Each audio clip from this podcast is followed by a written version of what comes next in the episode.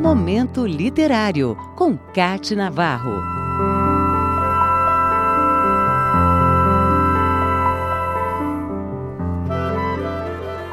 Uma escritora cuja própria referência de vida e experiências significou representatividade.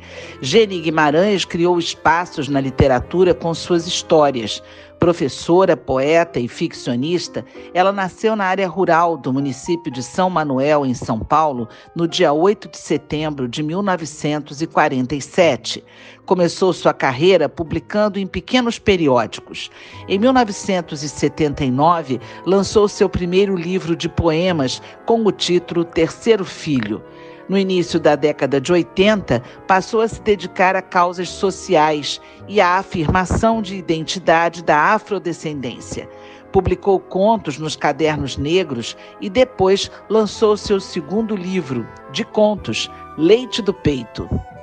No ano seguinte, publicou a novela A Cor da Ternura, que recebeu os prêmios Jabuti e Adolfo Einstein.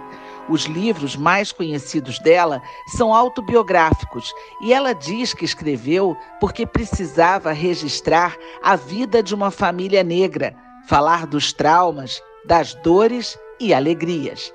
É uma obra de caráter feminino e com um olhar de observação para o subjetivo e interior. É o que não é dito no dia a dia, o que é vivido como se fosse normal e aceito pela sociedade como comum. Geni Guimarães tem outras obras como Balé de Emoções, Metamorfose e na literatura infantil, A Dona das Folhas, O Rádio de Gabriel e Aquilo que a Mãe Não Quer. Mais que relatos ou descrições, a literatura de Geni Guimarães é o registro de uma época, de uma estrutura arcaica de relações e sobre o cotidiano da população negra. Geni Guimarães é um dos nomes mais importantes de sua geração de escritoras e poetas. Momento Literário, com Cate Navarro.